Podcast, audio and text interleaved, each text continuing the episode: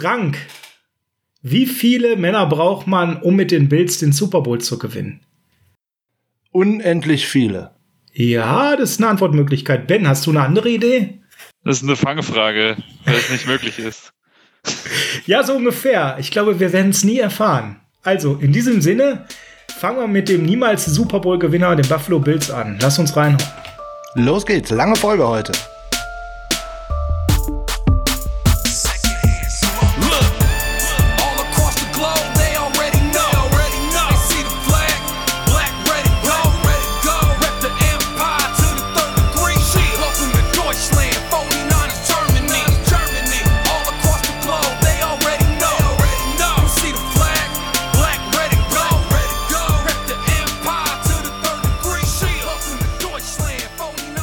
4.12.2020, es ist Freitag und freitags ist Niners Huddle Up Frontside. Mein Name ist Sascha Lippe und an meiner Seite wie immer ist der Bills Mafia Vorsitzende. Frank Höhle, schönen guten Morgen, schönen guten Tag, schönen guten Abend. Nein, mit der Bills Mafia bin ich nur befreundet, in Anführungszeichen. Da sprechen wir im Laufe der Folge nochmal drüber. Der Vorsitzende bin ich nicht, da sitze ich auch nicht auf dem Hype-Train und dergleichen, weil ich sitze so weit vorne auf dem Hype-Train von den 49ers, ich kann nirgendwo anders mehr sitzen. Aber wir haben auch Verstärkung heute durch den Mann, der mir gleich bestimmt die Frage beantworten kann, was Hillary Clinton mit dem Buffalo Bills gemeinsam hat. Herzlich willkommen, Ben. Hallo und äh, deine Frage kann ich leider nicht beantworten. Nein, okay. Ja, dann werden wir das nachher im Laufe des Ganzen auflösen, wobei ich habe gerade schon gemerkt, ich habe den Witz verrissen. Es sind eigentlich die Jets und was die Jets und Hillary Clinton zusammen haben. Ne, sie haben die Bilds zum durch die Gegend schubsen. Das wäre oh, der Witz gewesen. Der war ja flach. Ja, den hatte ich mir, hatte ich mir direkt zum Anfang heute überlegt und haben direkt verrissen. Guck mal, super Einstand. Ihr merkt, gegen die Buffalo Bills, da haben wir besonders viel Laune. Warum das Ganze? Weil es einfach ein verdammt unterhaltsames Franchise ist.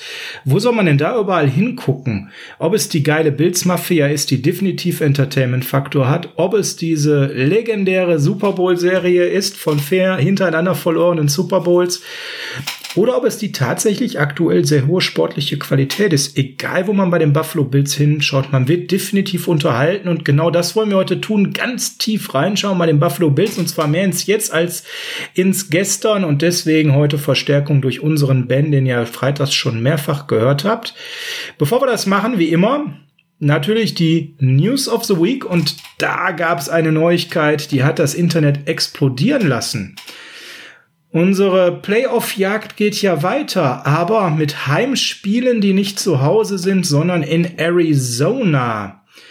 Und das sorgt direkt für Verwirrung, weil es ist ja, weil in Santa Clara, die Sarah Santa Clara County, mein Gott, ich habe heute noch gar nichts getrunken, vielleicht liegt es daran.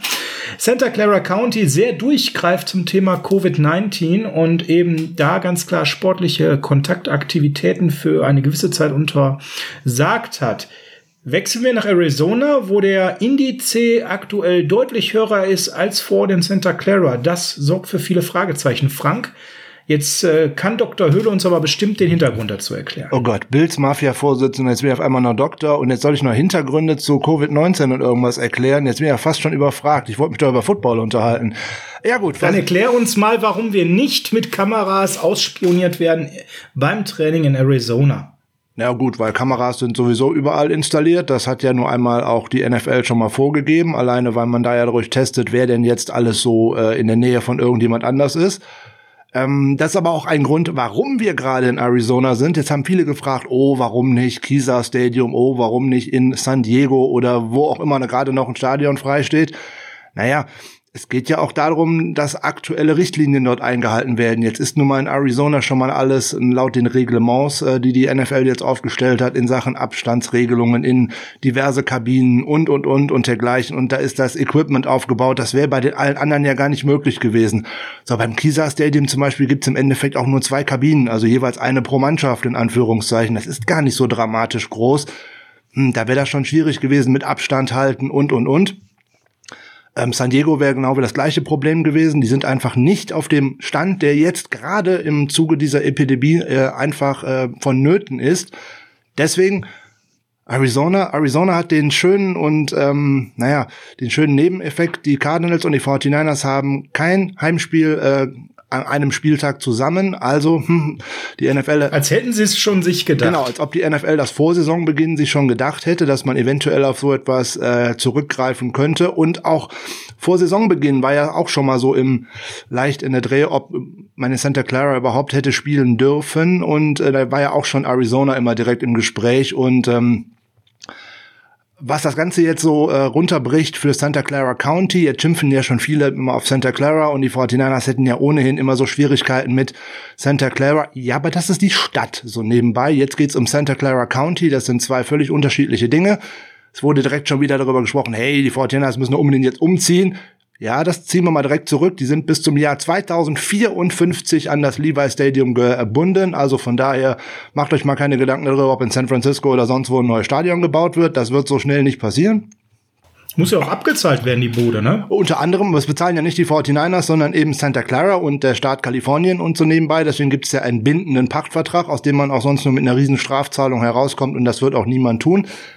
Nur bei der Strafzahlung wäre die Bude dann abgezahlt. Es gibt nämlich tatsächlich amerikanische Fans, die das Rechenbeispiel gemacht haben, Puristen, die gesagt haben, wir müssen wieder zurück zu den Wurzeln. Ja, Frank, und was man nicht vergessen darf, das Ganze hat ja noch eine andere Hürde. Wir dürfen nicht in Santa Clara spielen, das ist ja klar geworden. Wir müssen diesen Bereich verlassen.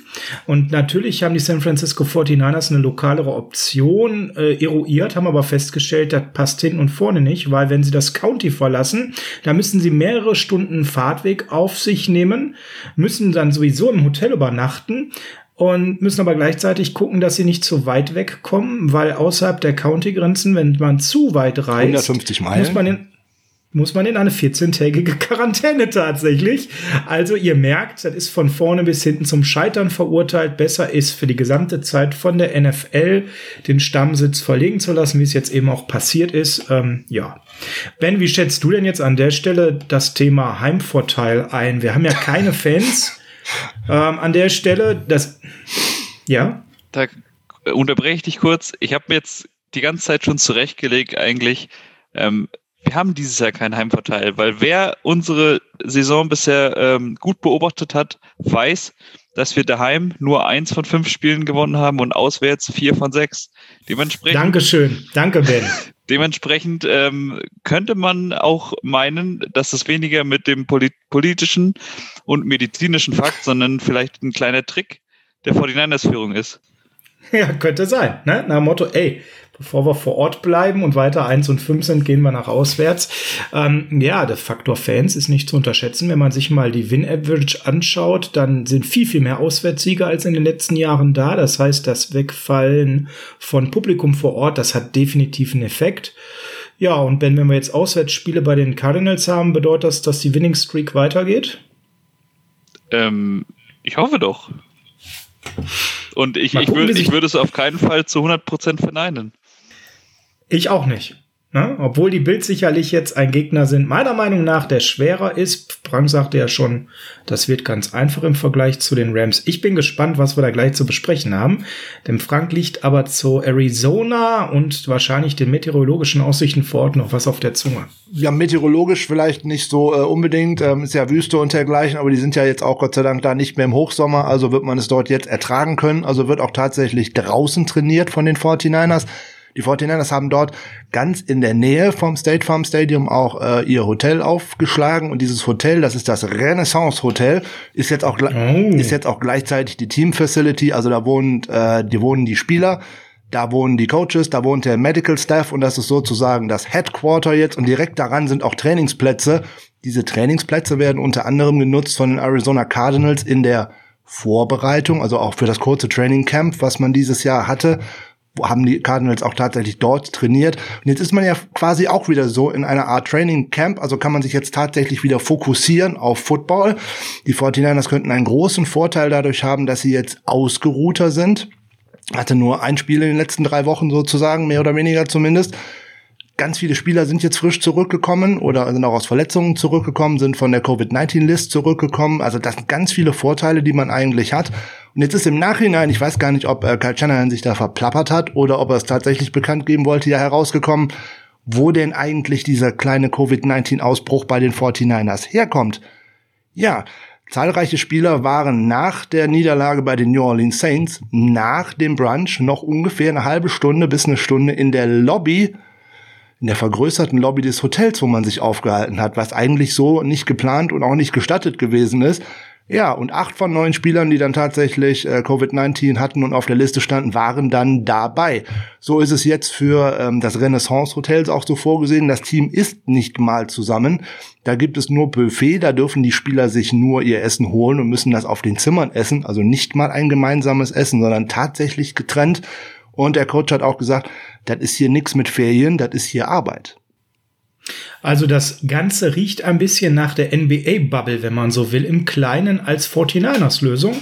In Glendale, in diesem schönen Hotel. Und wenn ihr euch jetzt fragt, hm, wo ist denn das eine, wo ist denn das andere? Ich war jetzt schon lange nicht mehr in Arizona. Ich kann das gerade nicht so richtig einordnen.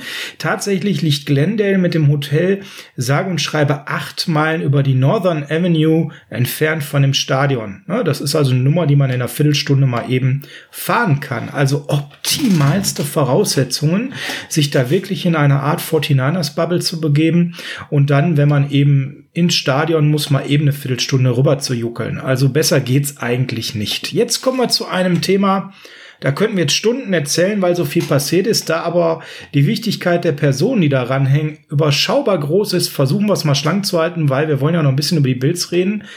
Es geht um die Raster Moves der Woche. Frank, und äh, da würde ich mal einen Vorschlag machen. Ich schätze ja immer so deine auf den Punkt gebrachte Einschätzung der Wichtigkeit der Menschen. Ich würde mal den Ball mit dir und Ben Ping-Pong-mäßig hergeben. Vielleicht möchte der Ben ja bei der einen oder anderen Personalie dir ein bisschen widersprechen. Wir fangen an mit dem Saisonaus von Jamar Taylor. Das ist ja schon bekannt. Unser Nickelback hat äh, den Weg auf Injured Reserve ähm, mittlerweile angetreten, da sich eben gegen die Rams einen Kreuzbandriss zugezogen hat. Das bedeutet äh, sechs bis zwölf Monate je nach Heilungsverlauf ist er raus. An der Stelle die Frage nur an euch. Jama Taylor als sportlicher Wert vom Verlust her. Wie groß schätzt ihr den ein? Ben? Ähm, also ich muss sagen, dass ich als er äh, sein erstes Spiel für uns gemacht hat in diesem Jahr, ich glaube, das war gegen die Dolphins, äh, hat er mir ehrlich gesagt nicht so gut gefallen hat sich dann aber wirklich von Einsatz zu Einsatz gesteigert und ähm, die verletzten äh, Spieler auf seiner Position in meinen Augen gut ersetzt. Also ähm, da ist es jetzt fast ein wenig schade, dass er jetzt aus diesem, aus diesem Drive, ähm, aus diesem immer besser werdenden Jahr für ihn so ein bisschen rausgerissen wird. Ich fand es wirklich schade für ihn, weil das war halt ein Name, den man vorher nicht wirklich kannte in der NFL, sehr klar. Ähm, und dementsprechend finde ich es schade. Äh, er ist ersetzbar, gar keine Frage, aber ich finde es persönlich für ihn einfach ähm, nicht so schön jetzt natürlich. Frank, hast du da noch einen Widerspruch auf Lager? Äh, nein, überhaupt nicht, sondern ähm, wenn wir uns an die Folgen erinnern, ähm, wo es um die Roster-Cuts und dergleichen ging, Jammer Taylor war der Erste, den es an dem Freitag schon äh, erwischt hat. Das habe ich schon nicht verstanden, weil er ein gutes Camp absolviert hat und äh, K1 Williams ähm, im Camp wenig äh, auf dem Feld stand und es sich andeutete, dass es eine schwierige Saison für ihn wird, alleine weil man die ganze Vorbereitung nicht mitgemacht hat.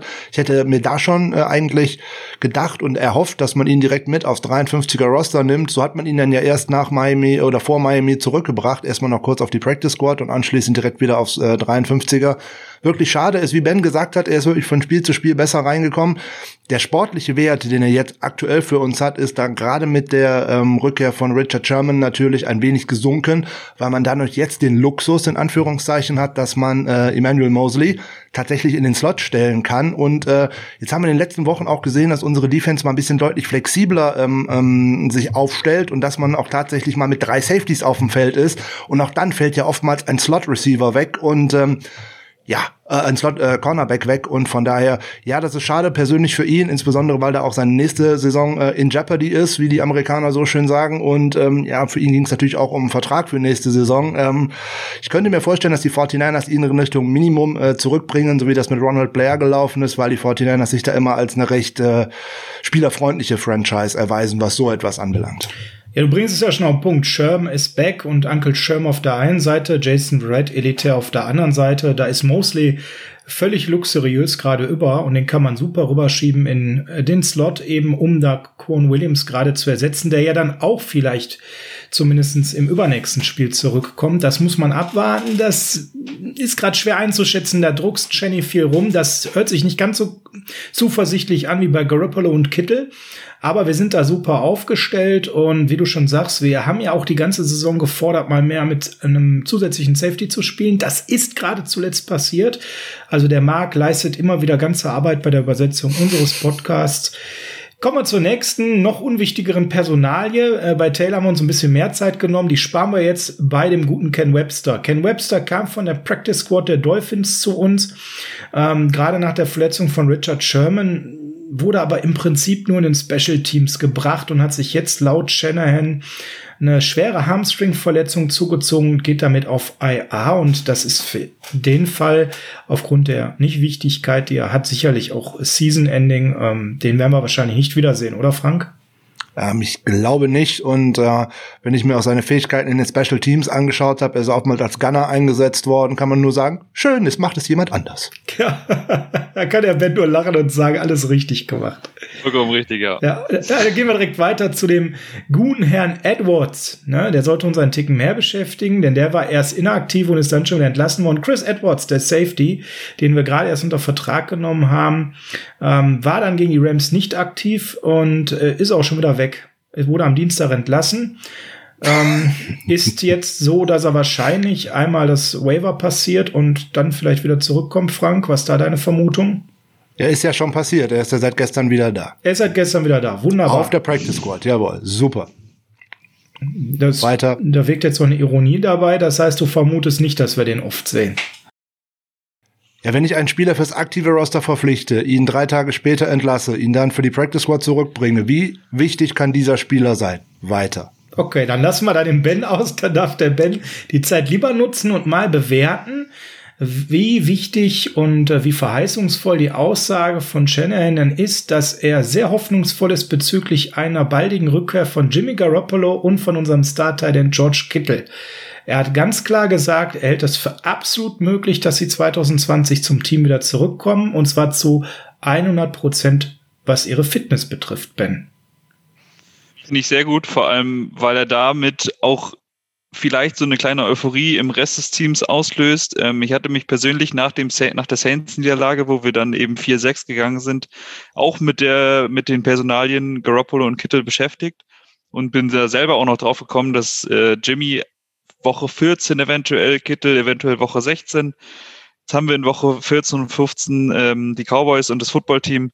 Kann man theoretisch auf Jimmy auch noch verzichten, aber gerade in Woche 16, 17 in den beiden NFC West Duellen, wo es dann wahrscheinlich oder wo es dann hoffentlich ähm, auch noch um die Playoffs geht, vor allem im direkten Duell gegen die Cardinals am Weihnachtswochenende, ja. ähm, wäre es schon enorm wichtig, beide wieder mit im Boot zu haben. Also aktuell geht so die Tendenz dahin, entweder die letzten zwei Spiele, das letzte Spiel oder vielleicht auch kein Spiel mehr. Aber da wir ja in die Playoffs kommen, wird es dann umso wichtiger sein, dass sie zurück sind.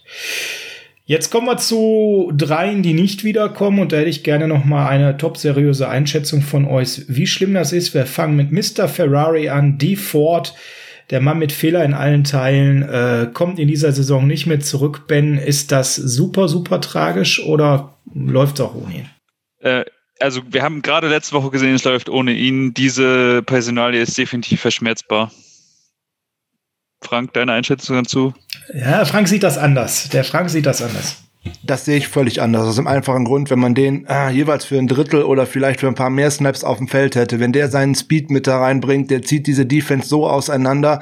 Ein fitten Default, der ist unverzichtbar für so eine Offense. Da ist der dreimal besser als ein Carry Hyder, alleine weil er viel schneller ist und weil er viel mehr Möglichkeiten hat. Das Problem ist, Ford Fehler in allen Teilen sozusagen, also Fiat Fehler in allen Teilen. Ähm, nicht Ford, nicht Fiat, sondern Ferrari, darauf hatten wir uns geeinigt. Ja, genau, der ja. ist äh, leider so anfällig, dass er eben nicht die ganze Zeit auf dem Feld steht. Ähm, es wäre schön gewesen, wenn er jetzt einem Endsport in der Saison tatsächlich nochmal wieder hätte eingreifen können, weil er doch dieser wirklich gebeutelten ähm, Defensive Line ein Element bringt, was wir eigentlich nicht haben, nämlich dieses Speed-Element über äh, den Edge Rush. Das versucht man jetzt mit äh, Jordan äh, Willis, den man ja für, für den man getradet hat, der ja auch jetzt von Covid-19 zurückgekehrt ist. Ja, aber auch das ist dann so der Vergleich. Ähm, ja, der eine bringt den Ferrari Speed mit und Können und der andere. Da ja, waren wir bei Honda, ne? Oder Hyundai. Wenn es, ne? wenn es ein Honda ist, ist es noch gut gelaufen und das ist so der, das Problem an der Geschichte. Und jetzt können wir direkt noch mit einer mehr dazu aufräumen. Man liest ja immer und man äh, hört das immer. Cutten, cutten, cutten, cutten, wen man alles cutten soll. Bitte, ja, bitte, Frank. Sorg ein für alle Mal dafür, dass kein 49ers Germany-Mitglied das mehr schreibt. Bitte, erklär es Nein, uns. Sie dürfen, Sie dürfen ja alle gerne schreiben, dass man 1000 Spieler cutten soll. Ähm, dann soll man sich aber bitte hier und da mal den einen oder anderen Vertrag dazu angucken, was die 49ers dann für Spieler bezahlen müssen, die nicht mehr da sind. Das ist kein Problem, wenn wir uns nächste Saison darauf einigen und vielleicht auch noch das Jahr danach, wir machen einen Neuaufbau. Wenn wir diese ganzen Spieler, wie jetzt einen Ford, einen Richburg, meinetwegen noch einen Garoppolo und wen auch immer noch dazu cutten, dann haben wir nächste Saison einen Dead Cap, der bewegt sich irgendwo bei 50, 60 Millionen und das bei einem Salary Cap. Oh, dann tanken wir, dann tanken wir. Und dann lass uns am besten noch Matthew Stafford verpflichten für 37 Nein, Millionen. Matt Ryan, das ist ja viel, Matthew Stafford äh, ist dann viel zu günstig ach, komm, dafür. dann machen wir über 40 Millionen für Matt Ryan. Also Leute, ihr merkt, wir, wir haben ja gerade so ein bisschen den Schalk im Nacken. Das aber liegt aber daran, dass wir leider immer noch ganz oft in den diversen Foren auf Facebook, auf, auf Twitter, auf, auf Instagram lesen, den cutten, den cutten, den cutten. Wir haben euch schon häufiger den Tipp gegeben, geht mal auf so Foren wie zum Beispiel Spotracks. Ne? Ihr braucht doch vielleicht einfach nur Salary 49ers eingeben. Das reicht eigentlich schon. Und ob ihr dann auf Over the Cap geht oder auf Spotracks oder wie auch immer, das ist eigentlich egal. Aber da kann man genau das abfragen, was der Frank eben gerade sagt. Und da kann man dann eben feststellen, dass das Cutten von Deed Ford absoluter Bullshit wäre. Wir haben aktuell schon 14 Millionen Dead Money in dieser Saison mit der Spitze Korn Alexander. Und so ein Deed Ford würde uns so viel unnötigen Dead Cap bringen, womit wir uns die komplette nächste Saison versauen. Ne? Ein anderer schrieb dann, und das wird dann der Weg sein, den wir am besten bei Default gehen, Restrukturierung des aktuellen Vertrages, ihm konfrontieren mit der Situation, da der eigentlich ne, ein Ferrari ist, ja, aber ähm, halt ein Ferrari, der für die gesamte Saison bezahlt wird, aber leider nur, wenn es gut läuft, ein Drittel der Saison spielt. Und äh, genauso wird's im besten Fall auch bei Jimmy Garoppolo laufen. Im Klatzenmann Junge, du hast hier ganz viel Geld abgegriffen die letzten Jahre. Ähm, sind wir ganz ehrlich, du hast es nicht komplett wieder reingeholt. Da müssen wir mal über deinen Vertrag reden. Wir geben euch gerne diese Informationen. Nur, ne, wenn wir sagen, die Fortkarten, und das haben wir schon zweimal in diesem Podcast erklärt, heute das dritte Mal, macht keinen Sinn, dann bitte, ne, wäre es auch schön, wenn ihr das mal so mitnehmt oder selber euch nochmal schlau macht auf den Seiten, weil es eben auch irgendwo müßig ist, das ein 15. Mal zu ähm, erklären, dass das absoluter Quatsch ist. Ja, sportlich muss ich ganz ehrlich sagen, Ben, bin ich tatsächlich mehr bei Frank, weil der Ford an der Stelle wirklich das Element eben hat, ähm, die, die uns fehlen. Ne? Nämlich dieses Speed-Element und das kann der gute Willis beim besten Willen überhaupt nicht bringen. Das ist leider so. Ähm, aber Frank hat gerade etwas gesagt und dann bin ich wiederum mehr bei Ben. Der fitte Ford. Ja, und den gibt's eigentlich nicht. Ne? Wann hatten wir jetzt einen fitten Default, seitdem er bei uns ist? Das waren vereinzelte Spiele. Und äh, da gehst du, Frank, für mich in eine so steile Hypothese, indem du behauptest, ein fitter Default wäre toll.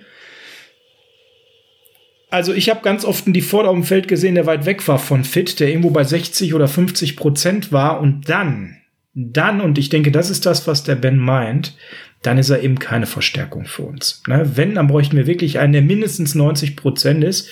Machen wir weiter mit einem, wo ich der Meinung bin, den würde ich jetzt nicht mehr zurückbringen, wenn er fit wäre. Das ist eine steile These, die sieht Frank brutal anders. Es geht um Westen. Nein, nein, nein, nein, nein, nein. Es geht um Westen Richburg. Nein, nein, nein, nein. Ich habe das auch äh, direkt dazu geschrieben. Ähm, vor Saisonbeginn hätte ich direkt gesagt, den brauche ich auf jeden Fall. Ob ich den jetzt noch für vier Wochen zurückbringen muss, ist eine ganz andere Nummer.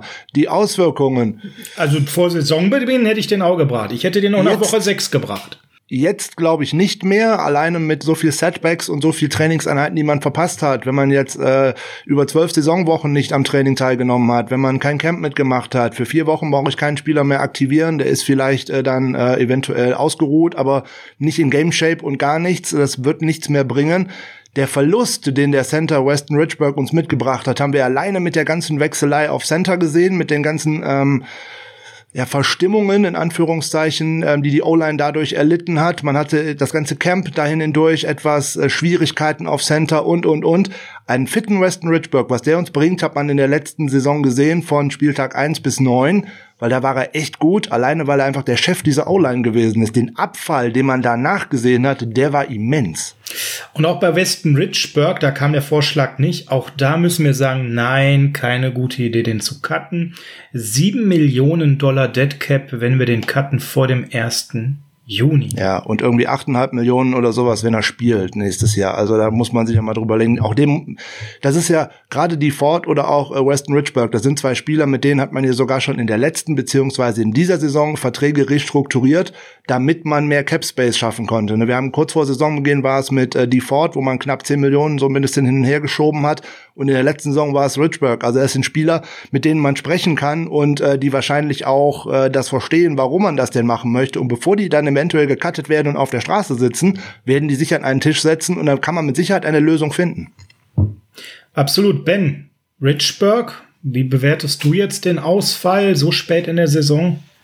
Gut, was heißt so spät in der Saison? Also ich kann euch vollkommen bestätigen, dass er letztes Jahr sehr, sehr gut ausgesehen hat. Ähm, und also, dass auch Jimmy, von dem ja sehr viele noch nicht 100% überzeugt sind, da dann einfach deutlich besser aussah, weil halt durch die Mitte nicht ganz so viel Druck kam.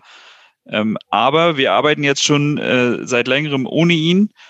Und ich muss auch sagen, Daniel Brunskill und auch der Kollege Grassu, klar, man kann sie nicht mit Richburg vergleichen, man kann sie nicht auf eine Stufe stellen, aber äh, es, es geht auch ohne Richburg. Und ähm, wie ihr schon gesagt, für ein paar Wochen jetzt da noch was riskieren, Ben Garland gab es ja auch Stimmt, noch. Ben Garland war auch ne? noch da, also, ja, genau.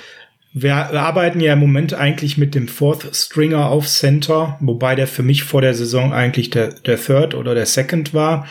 Ähm, da war man so ein bisschen, da haben wir Frank und ich das ja schon mal beleuchtet, inkonsequent, ne? weil man Brunskill da eh hinschieben wollte, aber dann inkonsequent war, Garland bringen wollte, der beim Trainingscamp nur gehumpelt ist. Da war all von vorne bis hin auf dieser Position schlechte Entscheidung eigentlich getroffen. Und plötzlich war Rasu draußen, den keiner kannte, wo man total froh war, den zu haben. Und jetzt ist er von Brunskill doch abgelaufen worden. Also Kommen wir lieber zu Ronald Blair, bevor wir uns über die Entscheidungen im Staff aufregen. Äh, Ronald Blair. Frank, du bist Fan von ihm eigentlich, du siehst eigentlich viel in ihm. Der kommt jetzt auch nicht wieder. Ist das schade? Natürlich ist das schade. Alleine wie er die ersten acht Spiele in der letzten Saison absolviert hat, da war ein super Rotationsspieler, der auch tatsächlich dann bei Third Downs und dergleichen tatsächlich mal viel Druck auf Quarterbacks gebracht hat, der sogar immer gut ausgesehen hat gegen äh, mobile Quarterbacks. Ne? Da hat er sich ja dummerweise auch leider das Kreuzband gerissen bei einem Open Field Tackle gegen Russell Wilson. Und das schaffen auch gar nicht so viele Defensive Liner in einem Open Field überhaupt mal an Russell Wilson dran zu bleiben. Problem ist natürlich, Kreuzbandriss ist bei so einem Spieler ein Riesenproblem und dann ähm, wie bei Richburg. Man hatte gehofft, man kann ihn zu Woche eins äh, eventuell mit in, äh, aufs aktive Roster bringen. Wurde nix. Hätte ich auch da schon als schwierig empfunden, weil man keine einzige Trainingseinheit mitgebracht hat, wie bei Richburg setzt ihn dann auf die äh, Publist und äh, sechs Wochen raus und dann kommt man nach Woche sechs, oh, nee, das wird doch nix und jetzt nach Bye Week, das wird immer noch nix.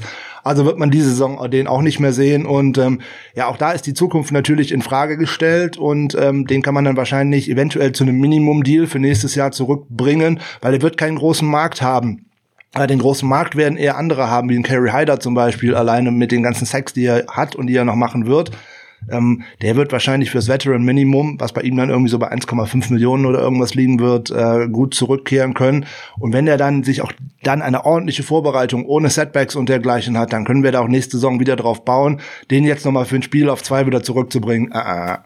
Ja, und zumal, ne, es ist ja bei der Salary Cap Situation der Niners, die sehr angespannt ist, gar nicht schlimm, wenn Leute wie Blair und Taylor zum Minimum kämen dann wäre das für die Rotation äh, sehr wertvoll, müssen wir ganz klar sagen. Die kennen das Franchise, die kennen die Facilities, die kennen den Coaching-Staff und die Mentalität dahinter würden zum Minimum äh, ein bisschen Tiefe geben. Ben, wie siehst du den Ausfall von Blair? Wir haben ja die ganze Zeit gehofft, dass er irgendwie es doch noch für die letzten Spiele schafft.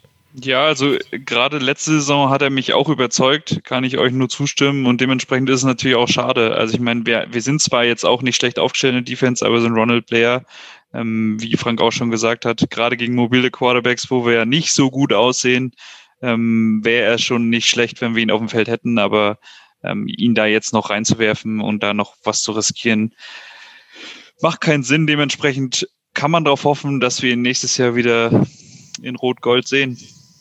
Ja, gut. Wen wir aktuell nicht mehr in Rot-Gold sehen, ist Daniel Helm. Das ist so eine On-Off-Liebe momentan. Der ist mal da, der ist mal weg. Äh, da ersparen wir uns jegliches weiteres Wort. Der ist sowieso nächste Woche wieder Teil der News, weil er dann wieder da ist. Zurück von der Covid-19-List wäre Helm gewesen, aber der ist ja entlassen worden. Aber auch zurück sind Brandon Ayuk, Jones und natürlich auch der Kollege Willis. Und da ist natürlich jetzt für uns nochmal wichtig, wir haben ja schon bei der Preview zum Rams-Spiel gesagt, es hängt wahnsinnig viel davon ab.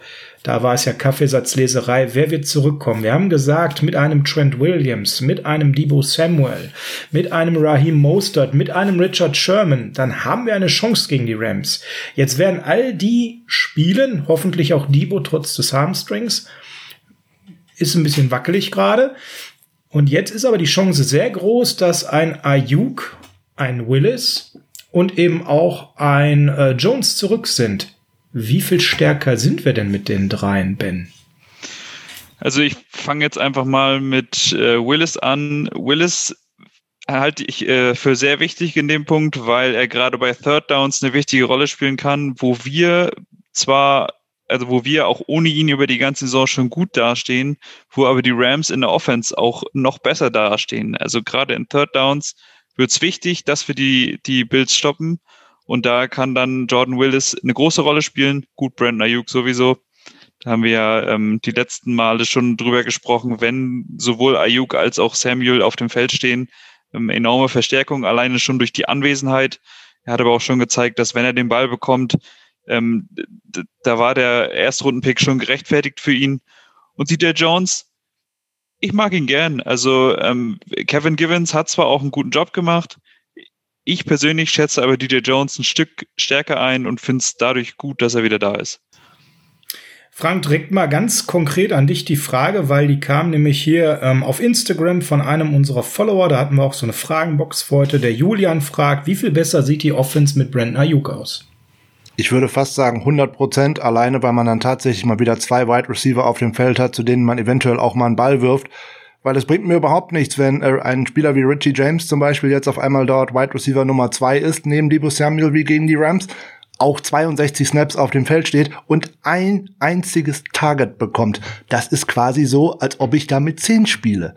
Ne, darf man alles nicht vergessen. Man ist so vorhersehbar, wenn man immer nur die Bälle zu einem Spieler werfen kann dann wird das nämlich auch nicht so. Dann bekommt diese ganze Offense einen, einen richtigen Boost, allein aus dem Grunde, die wird, dann weiß man nicht mehr genau, hey, da, die können beide, beide Wide Receiver können im Running Game eingesetzt werden. Beide Wide Receiver sind stark in Yards after Catch. Beide können enormen Schaden anrichten, wenn sie einen kurzen Slant über die Mitte fangen und dann tatsächlich mit ihrem Speed gegen die doch limitierten ähm, Linebacker der, der Bills äh, agieren können und dann vielleicht ins Open Field kommen.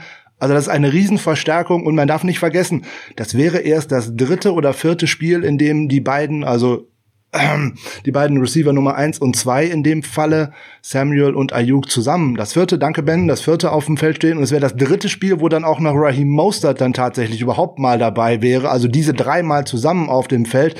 Und allein dieses Speed-Element ist ein Riesenproblem für die Bills-Verteidigung. Aber soweit sind wir ja noch gar nicht, da kommen wir ja erst später zu. Da kommen wir jetzt gleich eigentlich schon zu. Aber vorher haben wir noch ein, zwei andere Themen. Äh, Jones, Frank, du bist Fan von ihm. Ähm, ich mag ihn sehr gerne, aber äh, Kevin Givens hat mir letzte Woche und auch in den letzten Wochen schon gezeigt, ähm, dass wir nächste Saison vielleicht DJ Jones nicht mehr wiedersehen, aus dem einfachen Grund, er wird äh, Free Agent und ähm, ja, es gilt auch hier äh, Geld zu sparen und wenn ich mir die Entwicklung von Givens angucke und auch das, was er im letzten Spiel gezeigt hat, an seinem ersten äh, Start, er könnte Jones ersetzen und könnte ihn sozusagen entbehrlich machen. Das ist ein, vielleicht ein Problem für Jones, aber es ist gut für die 49ers. Gut für die 49ers ist auch, dass das Practice Window von Mark geöffnet ist. Die geilste Nachricht schlechthin im personellen Bereich zum Schluss. Frank, wann ist es denn wahrscheinlich, dass wir unseren Special Teams Leader wieder zurück auf dem Feld sehen? Ich hoffe am Sonntag, beziehungsweise Montagnacht. Ähm, Practice Window geöffnet bedeutet ja, er nimmt dann jetzt ab äh, Donnerstag war schon im Training mit dabei. Ich habe ihn im Injury Report nicht gesehen. Bedeutet, dass er da auch äh, voll mitgehen konnte. Dann ich rechne eigentlich damit, dass er Samstagabend bis zur Deadline äh, aktiviert wird und dass er auch mit auf dem Roster sein wird und dass er dann auch Sonntag in den Special Teams spielen wird. Und auf Linebacker sind wir ja ohnehin noch ein bisschen eng. Wer weiß, ob er dann nicht tatsächlich sogar in der Defense noch zum Einsatz kommt. Äh, und unsere unsere Special Teams brauchen da auch dringend Verstärkung, weil das ist äh, übel, gerade was Tackling angeht. Gerade seine Leadership und seine, äh, seine Veteran-Leadership und seine Erfahrung brauchen wir da, aber auch auf Linebacker, äh, Al-Shazir. Hm, also ich hätte da nichts gegen Mark. Ich würde mich da sehr drüber freuen, würde mich sehr beruhigen, wenn er das spielt. Kommen wir zur allerletzten Personalie und zu einem kleinen Highlight aus verschiedensten Gründen. Es fängt mit dem tollen Namen an, Kaimana Nakua ist jetzt als undrafted Rookie Free Agent mal zu den Browns gegangen. Mittlerweile bei uns. Der Safety, der, ja, Frank hat eine steile Karriere bei den 49ers in den letzten Tagen hingelegt. Ja, der muss eine tolle Trainingswoche gehabt haben in einem, zwei Trainingseinheiten, die er dabei war, weil er ist ja als Practice Squad Spieler letzte Woche verpflichtet worden und er hat sozusagen jetzt den Roster-Spot bekommen, der frei geworden wurde durch die äh, Entlassung von Edwards. Die haben sozusagen ihre Plätze getauscht. Ähm, ja, ich hatte eigentlich gedacht, den Namen sagen wir noch einmal, nämlich wenn er entlassen wird. Aber gut, dann verschieben wir das um eine Woche, dann sehen wir das nächste Woche.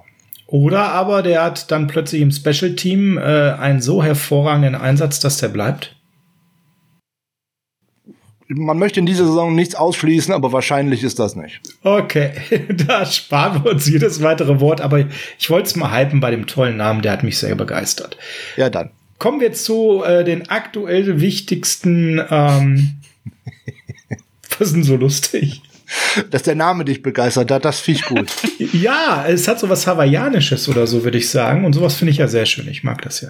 Also, ja, der ist ja zumindest noch aussprechbar. Es gibt da ja auch ein paar andere hawaiianische Namen, da bin ich sehr froh, dass die nicht bei uns sind. Das stimmt, ne? Oder der Noah, ne?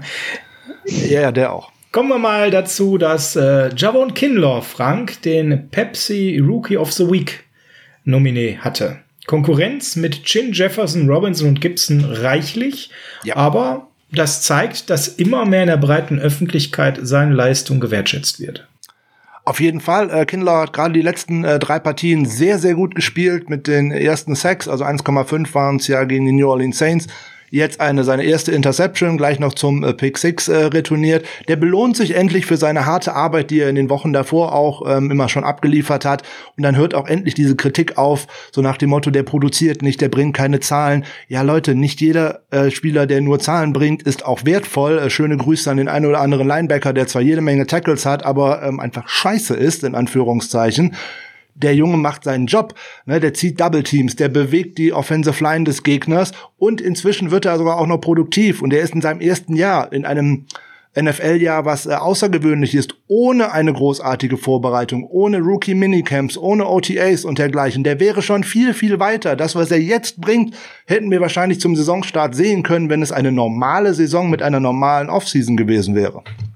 Ben, äh, du musstest gerade lachen bei den Opferleinebackern, die ganz viele Tackles haben, weil sie ständig angeworfen werden. Wer ist dir denn da spontan eingefallen? Mir ist eigentlich nur eingefallen, dass Frank sich Woche für Woche über die gleichen Linebacker äh, beschwert. Ähm, Gerade in der Saison, wo wir auch das direkte Matchup hatten, fällt mir als erstes der Kollege Blake Martinez ein. Ja, yeah, unsere Special-Rubrik der Blake Martinez der Woche, das kommt auch gleich wieder. So viel kann ich verraten. Ich wollte gerade sagen, Frank hat sogar zwei diesmal wieder mit dabei, ne? Ja, ja, ja, ja. Und der Sascha liebt es, solche doofen Kategorien zu kreieren.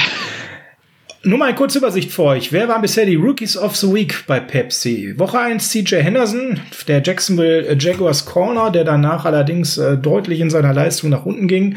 Und ab Woche 2 ging dann der Justin Herbert Hype Train los, der Quarterback der Chargers. Der hat den Titel in der zweiten, vierten, fünften, siebten, achten, neunten und elften Woche geholt. Also wer, Mann, da, ist das langweilig. wer da Rookie of the Year wird, ist äh, eng. In der dritten Woche war es Brandon Ayuk, in der sechsten Woche Justin Jefferson und in der zehnten Woche der Jedrick Wills, der OT von den Browns. Also wäre mal schön, wenn da mal wieder ein bisschen Abwechslung reinkommt zu Justin Herbert.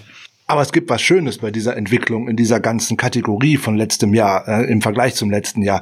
Jetzt ist es zwar ganz oft Justin Herbert, aber der bringt wenigstens Leistung. Letztes Jahr war es andauernd Gardner Minshew, alleine weil der ein schönes Bartchen, Bärtchen hat und weil der ein blödes Hemd trägt. Aber Leistung war da auch nicht zu sehen.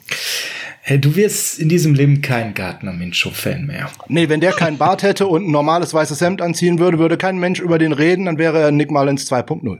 Aber er hat den größten Zweck aller Quarterbacks. Das können wir ja. mir nicht absprechen an der Stelle. Keine Frage, ja. Aber hey, das ist heute eigentlich mal meine Chance, hier mal äh, äh ein bisschen das äh, Minshew-Mania zu stärken. Ben, wie findest du Gardner Minshew? muss ich das beantworten? Okay, du bist Nein, bei klein, kleiner Scherz. Kleiner Scherz. Am Anfang äh, fand ich ihn wirklich ganz gut, äh, gerade weil er auch meinem, einem meiner Lieblingsreceiver der NFL, DJ Chark, äh, immer gut Fantasy-Punkte beschert hat. Ähm, hat aber äh, das relativ schnell keine Leistung mehr gebracht. Ich glaube, das ging dann mit dem London Game letztes Jahr los. Ähm, ja, ja. Bin auch absolut nicht überzeugt von ihm. Das ist so ein Turning Point gewesen, seitdem ist eine starke Regression da, wobei man ja sagen muss, in Jacksonville ist Abriss. Von daher ja, keine Frage. Ähm, hat man es ihm jetzt auch nicht leichter gemacht. Das Team dieses Jahr ist deutlich Nein. schlechter als letztes Jahr. Schaut auf das Run-Game, schaut auf die gesamte Defense. Gewinn ist da nicht Programm. Von daher finde ich, kann man Gardner Minshew gerade gar nicht mehr sauber evaluieren, weil äh, der sieht immerhin noch besser aus als zum Beispiel der bei den Jets, der deutlich höher gelobt wurde, der Quarterback, der äh, von seinem Backup Joe Flacco sich in den Schatten stellen lässt. Aber das ist ein anderes Thema, also kein Sam Darnold für die 49ers. Oh, sag das noch nicht so laut, das Thema ist noch nicht durch. Robbie Gold ist der NFC Special Teams Player of the Week. Hat er sich verdient mit dem Game-Winning Field Goal dieser Auszeichnung, die er bereits jetzt zum neunten Mal in seiner Karriere gewinnt, ist halt, äh, unser Opa ist halt einfach ein klasse Typ.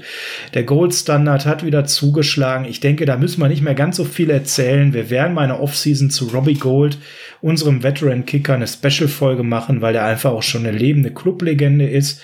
Von daher gehen wir an der Stelle einfach mal weiter. Und ich würde sagen, wir schauen mal auf den Art Rooney Sportsmanship Award, Frank. Und das sind doch Themen, die schreien nach dir.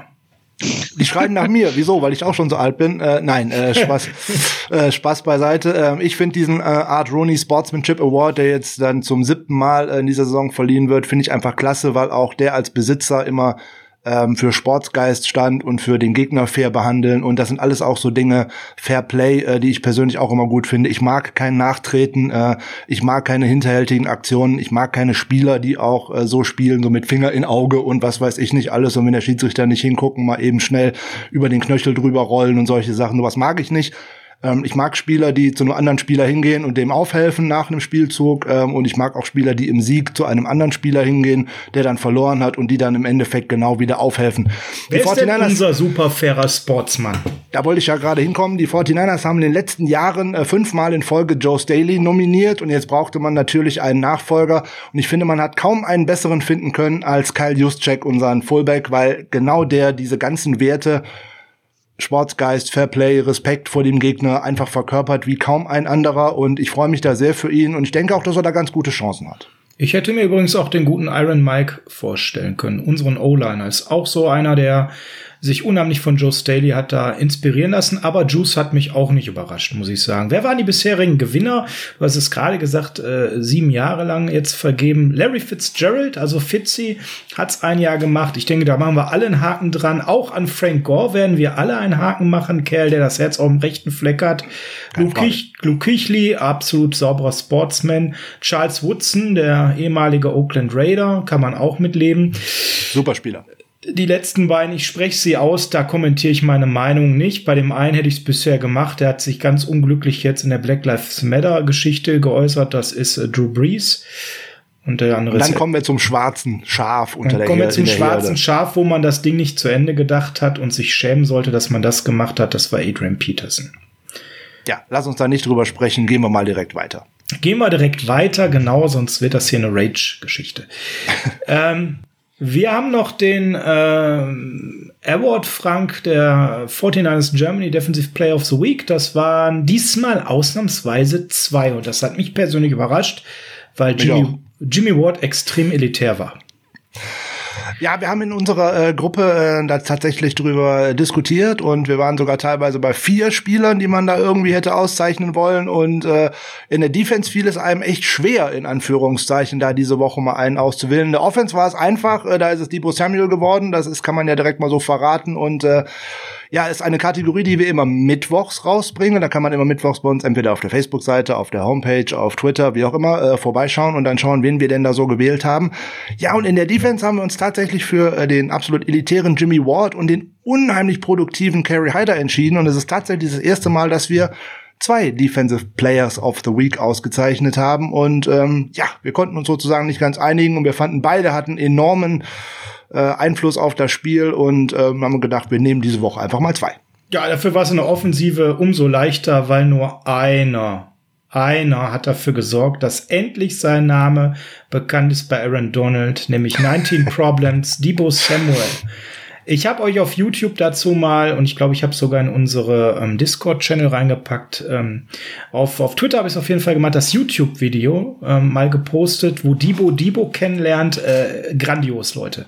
Zieht euch das rein. Selten so gelacht. Der Moment, wo Debo aus dem Film, also Tiny Lister Jr., ein Zwei-Meter-Mann, ne, ähm, in dem Moment äh, hinter Debo Samuel auftaucht, grandios. Das Gesicht von Debo Samuel, wie er dann panisch zu seiner Wasserflasche greift, weil ihm gar nicht weiß, was ihm geschieht. Müsst ihr euch reinziehen, geht mal auf Twitter, Niner Saddle. Sehr, sehr lustig. Frank, sind wir durch für heute oder haben wir noch irgendwas, bevor wir jetzt zu den Bills kommen? Also bevor wir zu den Bills kommen, ist es sozusagen der, der, die kleine Brücke zu den Bills. Ähm, schaut mal jetzt am Freitag, Samstag und Sonntag mal auch bei uns auf der Homepage vorbei. Wir haben auch noch diese Game Day Interviews, die wir immer führen mit äh, anderen Fanbases. Und auch da gibt's diesmal äh, etwas Neues. Wir haben vorhin zwei Defensive Player of the Week gehabt. Und jetzt habe ich tatsächlich mal Interviews geführt mit zwei Clubs dieses Jahr direkt zu äußern. Das ist einmal die Bills Mafia Fans Germany und die Bills Mafia Germany. Kommt jetzt äh, so, eins kommt heute, eins kommt morgen äh, dann dabei raus und dann schaut mal rein. Das sind äh, schöne Antworten und die geben sich auch viel Mühe und ähm, ist auf jeden Fall jede Woche immer ein Blick wert. Ja, und jetzt geht's los ab zum Preview äh, 49ers at Bills oder auch, wie machen wir der Bills Mafia ein Angebot, das sie nicht ablehnen können. Direkt der erste Blick auf den Injury Report diese Woche. Ähm, Brandon Ayuk ist zurück, hat am Donnerstag voll trainiert. Der wird spielen, genauso DJ Jones, haben wir gerade gesagt. Ebenfalls John Willis. Quan Williams hat nicht trainiert und wird noch mal ausfallen. Da sind wir ziemlich sicher. Ja. Komm, kommen wir zu zwei Wacklern. Der eine ist Emmanuel Mosley, der hat Hamstring und hat limitiert trainiert. Frank, wie ist so dein Gefühl?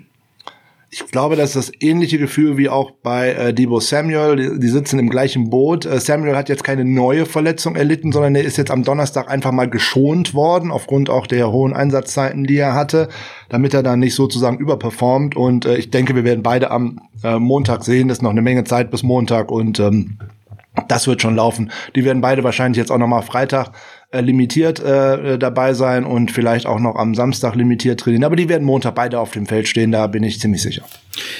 Ja, kommen wir mal zum dem Blick auf die Bills, Ben. Äh, wenn du an die Buffalo Bills diese Saison denkst, was fällt dir da so ganz spontan ein? Was sind so die ersten Dinge, die da bei dir hochploppen? Das erste, was mir bei der bisherigen Bills-Saison einfällt, ist Achterbahn. Und zwar, die Bills stehen zwar 8-3 und sind damit eines der besten Teams der ganzen NFL, aber gerade in diesem Jahr würde ich in, glaube keinem Spiel, außer gegen die Jets, aber das ist ein anderes Thema, mein Geld auf die Bild setzen. Und ähm, das liegt einfach zum einen an Josh Allen, der zwar eine, ähm, was die Stats, was die Statistiken sagen, eine sehr gute Saison spielt, aber auch eben Spiele hat wie letzte Woche gegen die Charters. Ähm, und das war nicht, war nicht das erste Mal in diesem Jahr, wo er einfach nicht überzeugt. Und auch gerade bei der Defense, die in den letzten Jahren immer sehr gut war. Also die Bills war eigentlich gerade letztes Jahr und vorletztes Jahr für eine sehr gute Defense bekannt. Ähm, auch, auch die ist in diesem Jahr alles andere als auf dem gleichen Level. Ähm, ja, das ist genau das, was glaube ich so überraschend ist, weil wenn man auf die Buffalo Bills des letzten Jahres schaut, dann hatten die eine Top 5 Defense und alle haben ja darauf gewartet, dass ihr Quarterback den Schritt macht, dass der vielleicht offensiv nochmal Waffen bekommt. Und die offensive Waffe kam mit Stefan Dix. Also, in der, dass die Offensive einen Schritt macht, das wurde erhofft und mit der Dix-Verpflichtung auch nochmal nachdrücklich verstärkt. Aber die Defense, die wirklich teilweise absolut Top-5-Level gespielt hat, ja, ist die überhaupt noch Durchschnitt, Frank, oder ist sie vielleicht sogar eher mittlerweile unterdurchschnittlich? Ja, so weit würde ich jetzt äh, nicht unbedingt gehen mit äh, unterdurchschnittlich, aber auf jeden, jedenfalls nicht auf dem äh, Level was letzte Saison angeht, da ist insbesondere die Run-Defense nicht äh, auf dem Level von letzter Saison. Da haben sie äh, auch den einen oder anderen Spieler verloren. Und dann machen aber auch die Spieler, von denen man es erwartet hat, wie jetzt ein Ed Oliver zum Beispiel, ein hoher Draftpick aus dem letzten Jahr, diesen Schritt nach vorne bisher nicht, sondern ähm, enttäuschen dann ein wenig eher. Und äh, dann wird's halt irgendwie schwierig, äh, das aufzufangen. Sie haben Glück, sie haben relativ wenig Verletzungen. Dann hat man noch so einen Josh Norman zurückgeholt, der bringt, der spielt zwar nicht unbedingt viel, der bringt den, den aber etwas. Und die haben eigentlich eine sehr gute äh, Safety- und äh, Cornerback-Gruppe beieinander. Die Linebacker überzeugen da auch nicht unbedingt. Und ähm, in der Offensive ist es halt das Problem, dass sie die PS nicht so wirklich äh, regelmäßig auf die Straße bekommen. Insbesondere das Laufspiel ist äh, sehr inkonstant. Insbesondere wenn ich dann auch noch äh, den äh, Quarterback damit man rausrechne, in Anführungszeichen, den rechne ich persönlich nie direkt so zum Running Game dazu, dann ist es kaum existent in manchen Spielen, obwohl man da gute Spieler hat, in Anführungszeichen. Ähm, und die O-Line ist auch nicht so, wie sie in der letzten Saison ge gehabt hat. Dafür haben sie zwei Spieler, die sehr, sehr gut performen in der Offense. Stefan Dix hat schon über 100 Targets gesehen und wir sind gerade mal äh, an Woche 13. Also mal lieber Scholli, das ist eine ganze Menge. Der hat Bock, der hat richtig Bock zu beweisen, dass die Vikings einen Fehler gemacht haben. Ja, genau. Vor allem, weil er jetzt mal Wide Receiver Nummer eins ist und nicht nur Nummer zwei wie bei den äh, Vikings. Also das, was er die Jahre sein Bälle. wollte, ne? Ganz klar. Genau. Und äh, auch Cole Beasley, den man ja eigentlich mehr oder weniger schon tot geredet hatte, ist äh, einer der ähm, schönen äh, Slot äh, Corner äh, Slot äh, Wide Receiver in der Liga, die mit die meisten Targets bekommen hat und da auch viel draus macht so nebenbei. Das ist jetzt kein großartiger Yards of the Catch Receiver, aber der fängt viele kurze Bälle und da ist es äh, ja, das ist halt eine Offense, die kann homogen sein, wenn sie ins Laufen kommt, in Anführungszeichen, aber das kann auch einfach ein, ein, äh, ein Stotterstart sein, wo man dann nicht weiß, was passiert. Und ähm, ich würde Bilder, äh, Ben da schon recht geben, weil ähm, direkt Geld draufsetzen würde man da nicht. Die liefern in vielen Spielen ab, aber das ist nicht so überzeugend, wie ich es eigentlich erwartet habe. Also man merkt deutlich, dass der äh, Bills-Hype, den wir so am Anfang der Saison hatten, als sie stark gestartet sind, dass er sich deutlich abgekühlt hat. Äh, jetzt ist die Tendenz eben, es ist ein durchschnittliches Team. Ja, und momentan sehen sie auch eigentlich nur so gut aus, weil sie in den letzten Wochen jetzt nicht gerade gegen die stärksten Gegner gespielt haben. Das müssen wir auch mal ganz klar sagen. Also da waren jetzt auch Siege dabei, die waren weder schön und noch waren die gegen besonders herausfordernde ähm, Gegner. Wir müssen gleich mal uns äh, die Bills natürlich im Detail anschauen, können aber vorneweg sagen, es gibt eine für die Bills sehr schlechte und für uns sehr gute Nachricht. John Brown, ihr Top-Receiver, der letzte Saison die Nummer eins war, diese Saison jetzt die zwei hinter Stefan Dix, der ist auf Injured Reserve letzte Woche gewandert und damit ist eben eines der besten Wide Receiver-Trios der Liga, eben Dix, äh, der von dir erwähnte Slot-Receiver, der nimmermüde Cole Beasley und John Brown ist jetzt gesprengt. Definitiv doch ein Vorteil, Ben, oder? Definitiv. Also ähm, Frank hat es schon angesprochen und du hast es auch schon gesagt. Ähm, Josh Allen, der sehr, sehr viele Passing Yards produziert. Stefan Dix fast 1000 Yards, Cole Beasley auch schon fast 700. Da wäre einfach gerade mit John Brown in der ähm, Variabilität noch ein sehr wichtiger Punkt, weil wir haben es vorhin bei uns angesprochen, wenn du nur einen Receiver hast, den du anwerfen kannst, beziehungsweise in dem Fall hat, hat er ja trotzdem noch zwei, aber wenn du drei hast, auf wen sollte ich die Defense konzentrieren? Also John Brown ist auf jeden Fall äh, eine ähm, sehr schade für die Bills Offense, natürlich gut für uns, dass er da jetzt fehlt. Er ist, der, ist der absolute Field Stretcher. Äh? Der genau. zieht die Offense auseinander, in Anführungszeichen, zieht die Defense auseinander, in Anführungszeichen, und äh, kann auf einer kurzen Route äh, einen großen Raumgewinn machen. Und vor allem kann er aber auch tief gehen und da zumindest immer einen Cornerback mitziehen und dann im Zweifelsfall auch immer einen Safety, zumindest mit in die man diese Seite rausziehen. Und ähm, gut, dass er nicht dabei ist für uns. Das ist schon mal ganz schön. Das macht die äh, Offense ein bisschen einfacher, um sie zu lesen. Und äh, ja, schade für die Bills, aber äh, für uns auf jeden Fall ein Vorteil, ja. Was kriegen wir also von den Bills? Wir kriegen auf die Offensive geblickt ein überdurchschnittliche Passing Offense mit einem Josh Allen, der viele Hochs hat, aber immer wieder auch haarsträubende Pässe zwischendurch, immer gut ist für eine dumme Interception oder für eine andere schlechte Entscheidung. Gerade in den letzten Wochen ja, deutlich gerade wieder, ich sag mal, im Abwind, nachdem er teilweise der drittbeste Quarterback der Liga war, phasenweise. Gerade am Anfang der Saison hat er sich da deutlich beruhigt, sag ich mal. Wir kriegen mit Stefan Dix einem Top-Wide Receiver Number One, einen tollen Slot-Receiver mit Cole Beasley. Wir haben eben John Brown, der ausfällt. Und wir haben vor allem kein Laufspiel. Und das ist ganz entscheidend nochmal für uns. Wir haben an Aufgabe Nummer eins, und da müssen wir gleich mal auf die Matchups schauen. Das wird hochspannend, wenn man alleine mal rumfantasiert, Stefan Dix gegen Richard Sherman als Beispiel. Wir haben ein völlig unproduktives Laufspiel der Bills. Die kriegen das überhaupt nicht hin zu laufen, das Laufspiel ans Laufen zu bringen.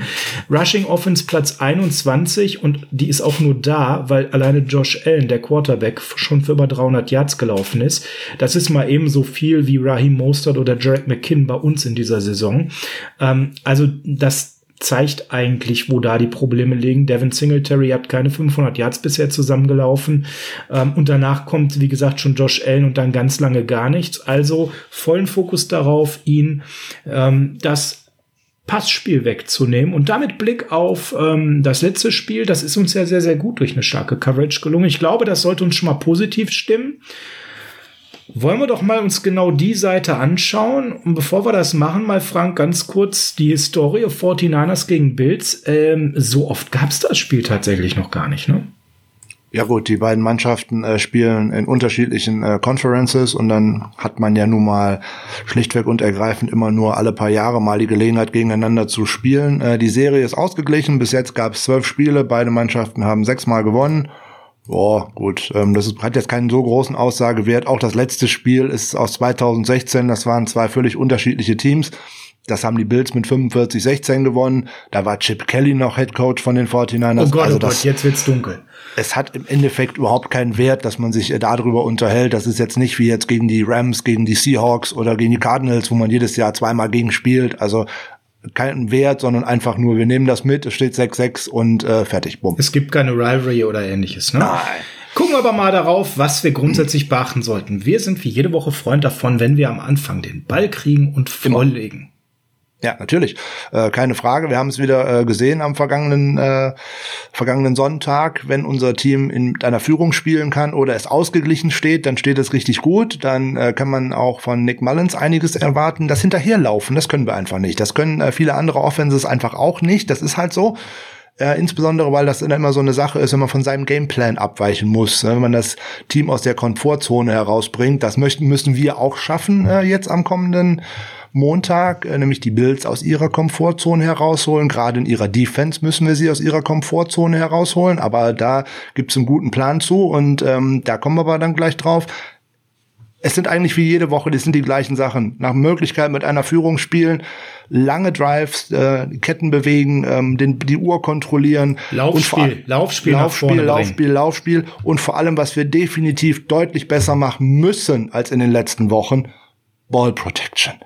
Ball Protection, Ball Protection. Du, du hast ja jede Woche einen konkreten Wunsch. Diesmal ist es Ball Protection. Protection. Ja. Davor war es Special Teams, davor war es Outside Contain.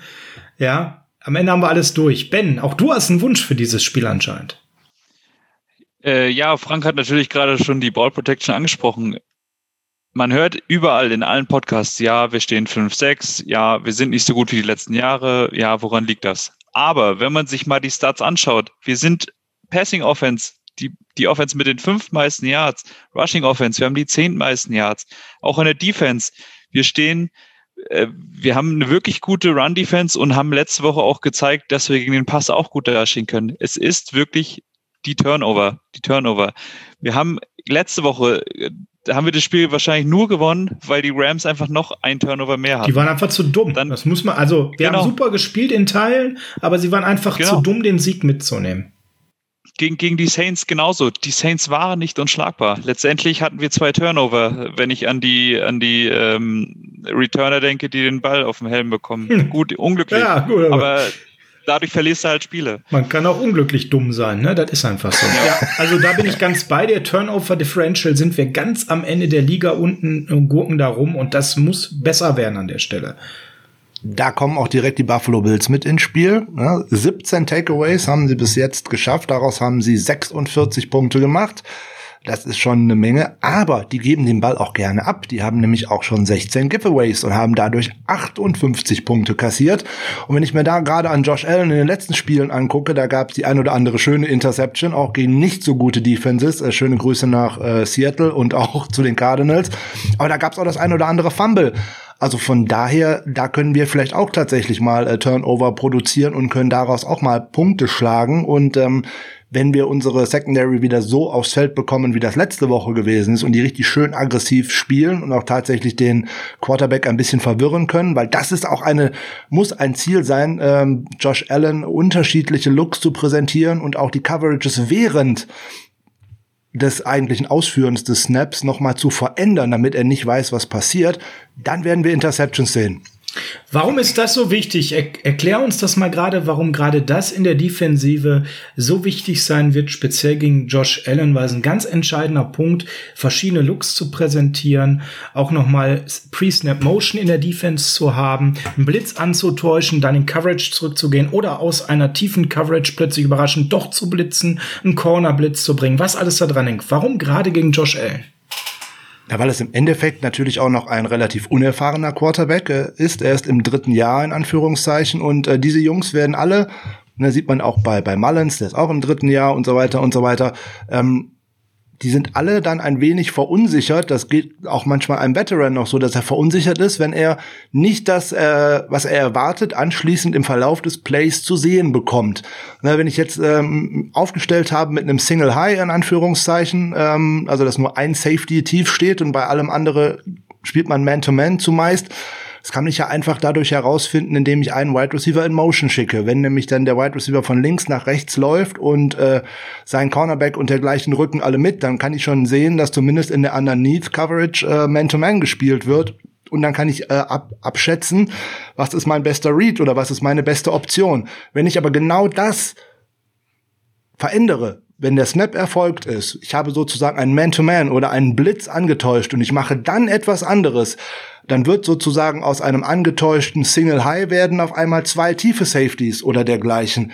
Damit verwirre ich den Quarterback, weil er nicht genau weiß, was passiert. Das haben die 49ers letzte Woche auch mit Jared Goff geschafft. Äh, ähm, wenn man jetzt an die äh, Interception von Richard Sherman denkt, auch da hat man vorher etwas angetäuscht, was man nachher anders gespielt hat. Und darauf ist auch ein Quarterback, der schon etwas länger in der Liga ist, einfach reingefallen. Also wenn ich immer genau das spiele, was wir auch oft genug kritisiert haben, was wir letzte und vorletzte Saison gesehen haben, wenn ich immer das spiele, was ich anzeige vor dem Snap, werde ich brutal geschlagen und zwar eigentlich von jeder Offense in der Liga.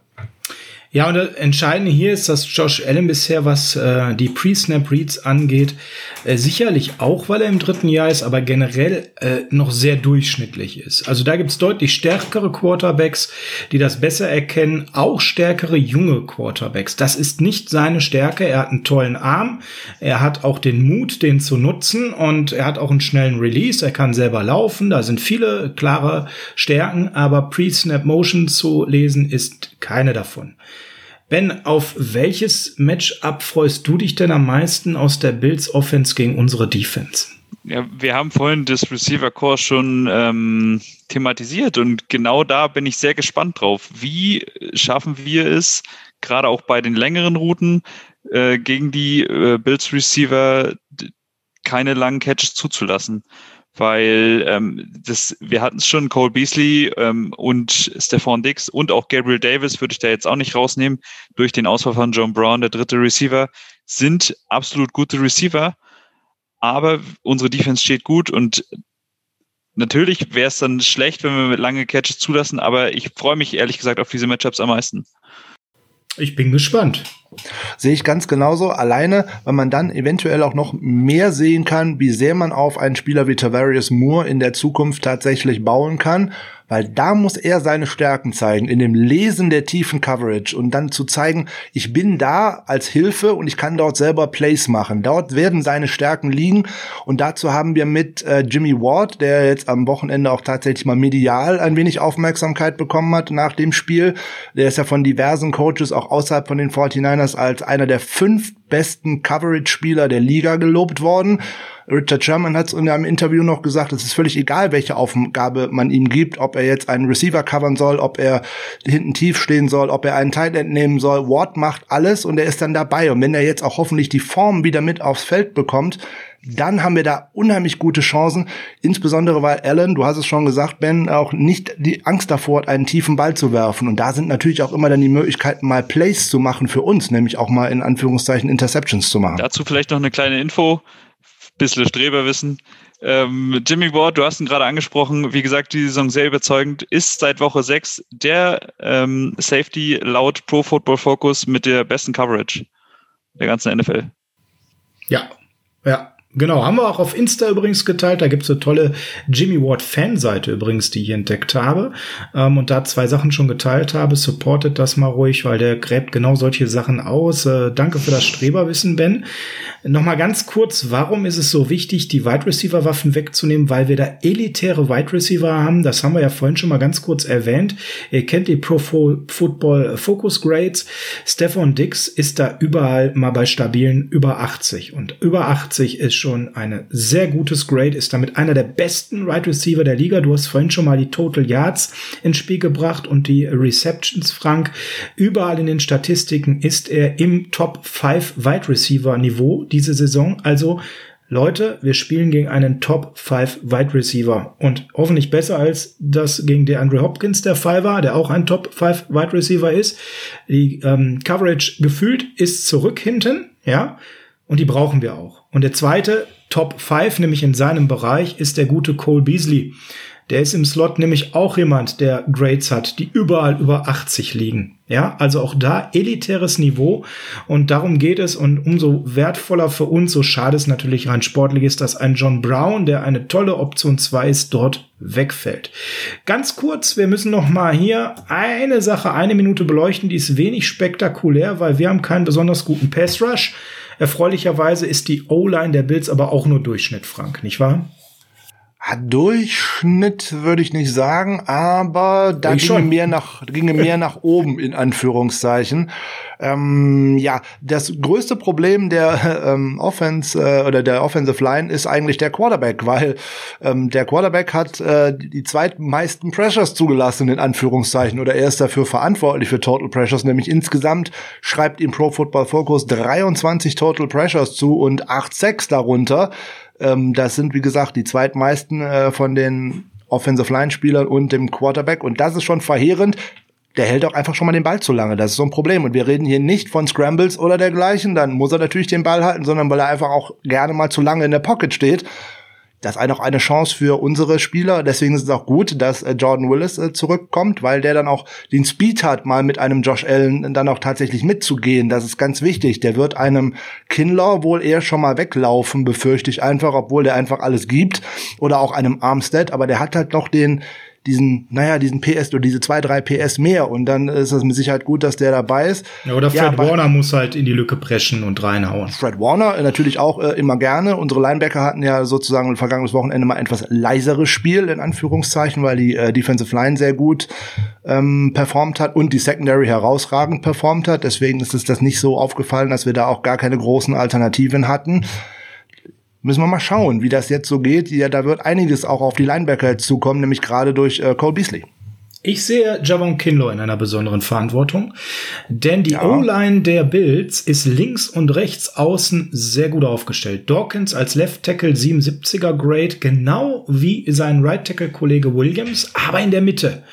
Da haben wir mit äh, Morse noch eine 67 als Center. Das ist okay. Der ist immer wieder angeschlagen. Aber Left und Right Guard, das sind die beiden Problempositionen mit Winters und Feliciano. Beides nur in den 50er Grades. Beide enorm wackelig. Und da muss Kinlaw einfach durch. Da muss der zerstören. Da muss der Druck entwickeln, dass Ellen sofort merkt, da kommt der Druck am besten nach außen rausgehen und dann das, was du gesagt hast, Wills mit seinem Speed von außen kann vielleicht dann den ein oder anderen schönen Sack hitten. Mein Vorschlag, wir wechseln mal auf die andere Seite des Balles, weil natürlich ist es gut, wenn wir ähm, die Offensive gut im Griff haben, der Bills, aber wir müssen ja auch irgendwie Punkte aufs Parkett bringen. Und äh, ja, wenn man erstmal die Namen in der Bills Defense hört, Davis White zum Beispiel oder auch so Leute wie Ed Oliver, Edmonds, das hört sich super an. Die waren Bestandteil einer Top 5 Defense letztes Jahr und dieses Jahr eine deutliche Regression. War, Frank, was ist so dein Gefühl? Warum hat die Bills Defense so nachgelassen? hat zu viele äh, Wechsel gegenüber den äh, Vorjahren, gerade in der Front. Und äh, wie ich ja vorhin schon gesagt habe, der, der Schritt, den man von Ed Oliver nach vorne erwartet hat, die haben äh, Phillips an äh, Arizona in der Free Agency abgegeben, weil man erwartet hat, dass äh, Oliver den Schritt nach vorne macht. Den gab es bis jetzt nicht. Der liegt äh, bei einem Pro Football Focus Grade von nur 49 overall. Das ist für einen Interior Defender nicht gut. Das ähm, ist ja noch ähm, nett gesagt schon ziemliche Katastrophe. Und Edmonds, den ich gerade auch äh, positiv erwähnte, weil er eigentlich sich letztes Jahr gut gezeigt hatte, als Linebacker davor bei 45,9. Also das sind so zwei ganz mhm, elitäre genau. Wackelkandidaten, die man ganz anders erwartet hatte. Und dann kommt das Problem dazu, dass man den hohen Pick, den man auch noch in AJ äh, Epinesa ähm, investiert hat, der hat sich bis jetzt auch noch überhaupt nicht ausgezahlt.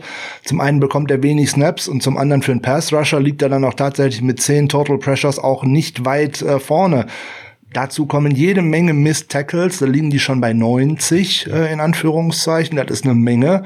Und da sind auch gerade entscheidende Spieler dann mit dabei, nämlich eben, wie du schon gesagt hast, der gute Tremaine Edmonds ist dabei, ganz weit vorne mit 10, ne? AJ Klein, der andere Starting Linebacker mit 11 das ist schon viel. Und wenn du dann weißt, du hast dieses Loch da in der Mitte, in Anführungszeichen, ist ja eigentlich schön, weil darauf zielt unsere Defense, äh, unsere Offense natürlich auch ab, sowohl mit Running Backs als auch mit Tight Ends und auch mit Wide Receivers. Das sind unsere Dinger, die wir angreifen müssen.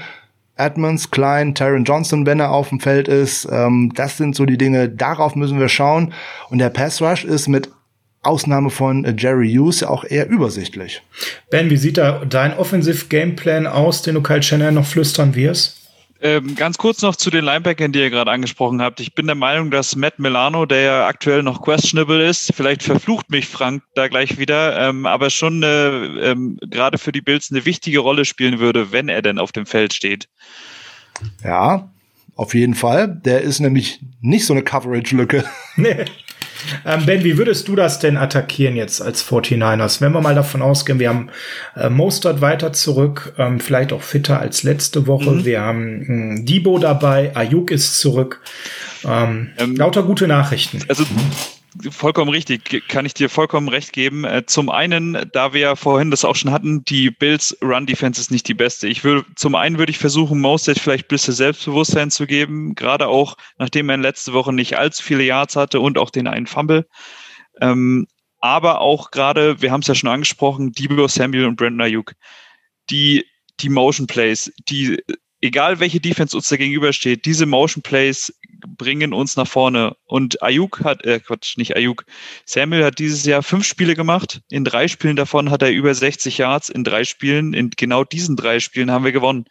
Debo Samuel, wichtigster Mann, Raheem Mostert, Jeff Wilson, bei dem es übrigens auch sehr wichtig ist, dass er ähm, den Ball festhält. Frank hatte das Thema Ball Protection ja auch schon. Letzte Woche auch mit einem unglücklichen Fumble. Also ich finde, das sind für mich die vier Spieler, Juicy, gut, letzte Woche hat er auch einen wichtigen Catch kurz vor, kurz vor Schluss. Wir wissen selber, das wissen wir über die ganze Saison schon, dass man den immer für ein, zwei wichtige Plays auf dem Feld hat. Aber gerade diese vier, Ayuk, Samuel, Mostert, Wilson. Und gut, Nick Mullins, das Thema hatten wir jetzt auch schon des Öfteren. Ähm, wir wissen, dass er kein, kein klasse Quarterback ist, aber er braucht einfach seine Plays und damit müssen halt einfach so auch Receiver auf dem Feld stehen, die, die den Ball fangen. Und dann haben wir eben Ayuk anstatt Richie James. Also ähm, ganz wichtig, man muss, ich habe es vorhin schon angedeutet, man muss den Gegner auch zu etwas zwingen, was er eigentlich nicht tun will. Nämlich, wir brauchen ganz viel Platz auf Außen. Wir müssen wieder laufen über die Edges, über die Außenzone. Wir müssen unsere Running Backs in das Outside Zone Running Game bekommen. Wie macht man das? Ganz einfach. Ganz viele Stacked Formations, also sprich nah an der Line of, äh, nah an der Offensive Line aufgestellte Wide Receiver, am besten mit In-Crossing Routes, damit ich die Cornerbacks nach innen zwinge dadurch. Dadurch schaffe ich Platz auf Außen, dadurch schaffe ich Platz in den Flats. Da müssen die Wide Receiver laufen können, da müssen die Vorblocker dann rein und vor allem muss ich auch mal wieder meine Motions, die Ben gerade auch erwähnt hat, auch tatsächlich mal machen. Ich habe es mir im Real Life nochmal angeguckt. Der arme Richie James ist 15 Sweeps gelaufen oder äh, Motions gelaufen vor dem Snap. hinter der Line of Scrimmage im letzten Spiel. Jetzt sagt ihr beide mir mal, wie oft er dabei einen Ball bekommen hat. Einmal. Kein Mal. Ich habe auch tatsächlich während des gesamten Spiels darauf gewartet, dass er einfach mal den Ball bekommt, aber ich wurde bei jedem Play enttäuscht. Also das ist so ein Ding und ich was ich auch nicht verstehe ist, ne, dass gerade das Outside Zone Running speziell über links gar nicht stattgefunden hat, wo Trent Williams eine elitäre Saison spielt, der und Laken Tomlinson von Woche zu Woche besser wird. Laken Tomlinson von Woche zu Woche besser wird. Trent Williams ist der zweitbeste Left Tackle der gesamten Liga laut Pro Football Focus, obwohl er ja auch mal ein Spiel dabei hatte, was nicht ganz so gut war. Tomlinson hat sich auf Left Guard auf Platz 10 hochgearbeitet. Von daher ähm, die linke Seite ist unsere Sahneseite und Mullins ignoriert die komplett. Und das muss anders werden. Und an der Stelle müssen wir über einen Faktor reden. Ähm, da fehlt George Kittle. Da ist ein Ross Dwelly und der hat einfach nicht diese Vorblocker-Qualität.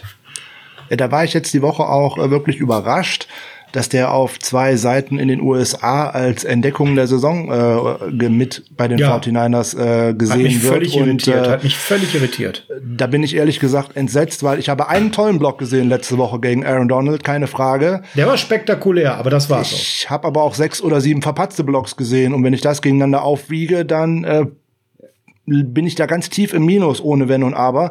Jetzt kann man natürlich von einem Backup-Quarterback auch nicht erwarten, dass man einen, seinen besten Spieler womöglich einfach mal so ebenso ersetzt. Das ist keine Frage. Aber das ist mir persönlich einfach zu wenig.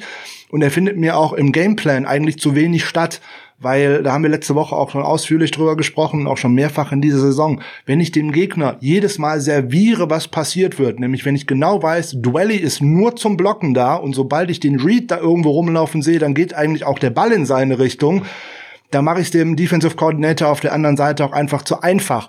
Wenn ich so genau wie letzte Woche weiß, ähm, der gute Jarek McKinnon war bei 17 Plays auf dem Feld und 16 davon waren Passing Plays. Ja, Freunde, äh, telegrafiert es doch direkt selber. Was soll das denn? Das ist ja Quatsch. Da kann ich auch direkt das ist ja bei John Reed ja nicht viel anders, ne? Eben. Oder bei Raheem Mostert letzte Woche. Äh, war bei einem einzigen Passing Play auf dem Feld und ähm, da muss halt mehr Vari Variabilität rein. Da muss ich direkt, wie wir es letzte Woche schon gesagt haben, da muss auch ein Running Back einfach mal eine kurze Wheel Route auf die Seite rauslaufen, was ja bei Stacked Formations eine richtig schöne Sache ist. Ich stelle rechts rechts von Mike McGlinchey mal direkt zwei oder drei Wide Receiver auf, die alle mit äh, Routes über die linke Seite weglaufen, dann wird alles, die, wird die ganze Defense so rüberschwenken, dann läuft am besten noch dann McKinnon einfach mal in die rechte Flat raus, bekommt einen kurzen Pass und macht dann da 35 Yards direkt, weil die ganze Defense auf die andere Seite rübergeht.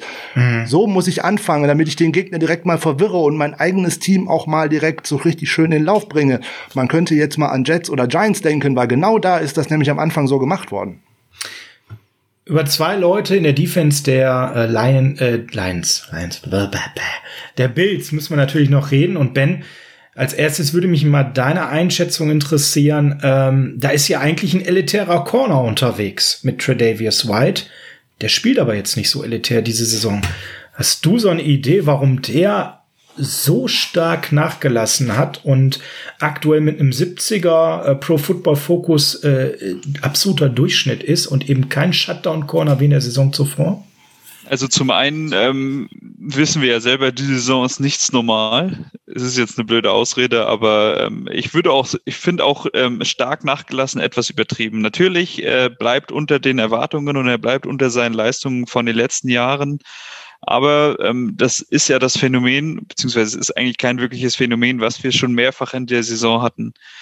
Es steht und fällt mit der gesamten Defense und die gesamte Defense performt nicht und da kann eben ein Einzelner auch nicht rausstechen. Das ist einfach nicht möglich, weil, weil er dann zu viele Baustellen hat, neben, für, mit denen er sich neben seiner eigenen Baustelle während eines Plays beschäftigt.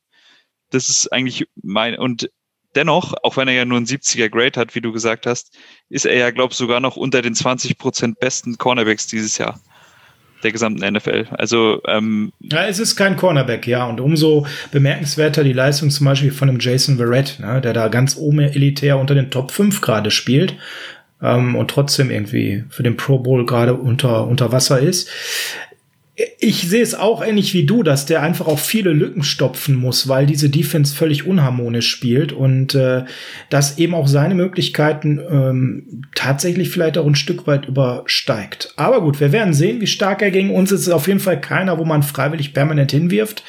Es könnte ja darauf hinauslaufen, dass er vielleicht äh, gegen Brandon Ayuk ganz oft spielen wird, ähm, wenn Brandon Ayuk eben das Field stretcht. Also von Ayuk vielleicht eher Yards after Catch erwarten als die langen Dinger, weil da ist White weiterhin richtig gut unterwegs. Und jetzt kommt der Moment, auf den ihr alle seit mittlerweile über einer Stunde wartet. Wir sind beim Blake Maschines der Woche. Frank, du hast uns direkt zwei herausgesucht. Auf ja. wen muss denn der gute Nick Mullins, wenn er sich denn aufgrund des Pressures des Gegners überhaupt in der Lage sieht, werfen? Ja, wir haben schon äh, mehrfach über ihn gesprochen heute. Eigentlich der Blake Martinez in Anführungszeichen der Bills ist Tremaine Edmonds. Der ja. ist eine absolute Vollkatastrophe in der Coverage, weil 41 Targets, 33 Receptions zugelassen, macht 80,5 Prozent, 454 Yards und vier Touchdowns zugelassen. Glückwunsch, über den Mann muss es gehen. AJ Klein wäre die zweite Variante, über den ich gehen würde. Der lässt nämlich auch fast 74 Prozent an Catches zu, hat auch schon fast 300 Yards zugelassen. Aber ich würde auch mal Tredavious White versuchen, aus einem ganz einfachen Grund. Der hat schon über 400 Yards und vier Touchdowns zugelassen. Und wenn ich den hier und da, der spekuliert nämlich auch gerne. Der ist so ein kleiner, möchte gern Marcus Peters. Ja, ja, der ja. ist gerne mal einen Schritt auf zwei zu nah an der Line of Scrimmage. Und wenn ich den mit Speed schlagen kann, gut, dann bräuchte ich dummerweise den Quarterback, der den Ball da lange werfen kann. Das ist ein anderes Problem. Aber das könnte man trotzdem mal ausprobieren. Wenn der sich zu nah an die Line of Scrimmage äh, wagt, gerne.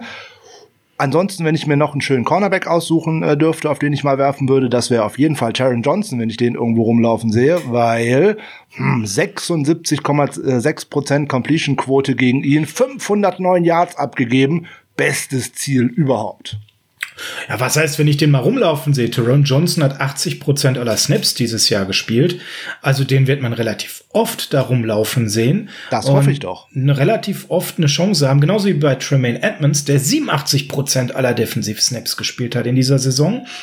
Und da ist ja eben umso entscheidender Matt Milano, was du gerade sagtest, Ben, weil der hat bisher nur 23 Prozent aller Snaps gespielt, kommt nach drei Wochen Injured Reserve List gerade zurück. Und da muss man jetzt wirklich mal abwarten, was da geht. Ja. Ich denke, wir sind am Ende angekommen. Wie immer könnten wir noch ganz, ganz lange reden, was möglich ist, aber auch diese Sendung ist schon wieder sehr lang geworden. Wir eine gemerkt, Sache muss, eine Sache muss, Woche, muss, muss, muss. Ja, ja, sofort. Wir haben gemerkt, dass wir mal eine Woche ausgesetzt haben, denn wir kommen direkt mit zwei XXL-Folgen zurück. Sollten wir so nicht mehr machen, eine Woche auszusetzen. Danach haben wir so viel Gesprächsbedarf. Äh, ganz entscheidend ist an der Stelle sicherlich, dass Nick Mullins werfen muss, gerade gegen den Pass Rush. Und da hast du ja gerade, ähm, das möchte ich nochmal an der Stelle herausstellen, ja schon eine gute Nachricht gebracht. Der Pass Rush des Gegners ist nicht so gut. Es gibt eigentlich nur einen, der da wirklich auffällig ist mit Hughes. Ne? Und ähm, das ist auch nochmal so ein Ding. Mullins muss einfach nochmal ein bisschen mehr zeigen, Frank. Und jetzt kommen wir zu dem letzten, was noch raus muss, damit du keine schlaflosen Nächte hast. Ich habe keine schlaflosen Nächte, insbesondere wenn dann eventuell Marken Socha nämlich genau dann wieder auf dem Feld steht. Bei Kickoff und Punch Returns müssen die 49ers gegen die Bills eigentlich bitte wirklich aufpassen, weil da läuft nämlich ein Wide Receiver rum, der heißt Andre Roberts und der schafft tatsächlich so einiges Gute. Der macht nämlich durchschnittlichen 28,8 Yards bei Kickoff Returns zum Beispiel hm, das ist mir ein bisschen viel, wenn ich ehrlich bin. Und da darf man eigentlich nichts zulassen, weil da sollte man dem Gegner nicht viel schenken. Das wird natürlich auch sehr mit unserem äh, Panther zu tun haben und auch mit demjenigen, der die Kickoffs ausführt. Also wenn der Mitch Wischnowski mir einen Gefallen tun würcht, möchte, dann schießt er die Dinger schön in die Endzone und über die Endzone hinaus bei den Kickoffs, die wir hoffentlich reichlich haben werden dann wäre das schon mal eine ganz gute Sache. Dann kriegen wir da nämlich keine Returns, weil da stehen wir echt nicht gut und da sehe ich auch bei Kick, äh, bei, bei Gunnern und Jammern echt ein Problem. Ähm, da bin ich mal gespannt, ob wir dann äh, Akello Witherspoon tatsächlich sehen, weil jetzt ist nein, Webster noch raus nein, und äh, irgendwer muss aber Gunner spielen. Akello hat mit Robert Salehs Frau geschlafen. Anders kann man sich da doch alles nicht merken.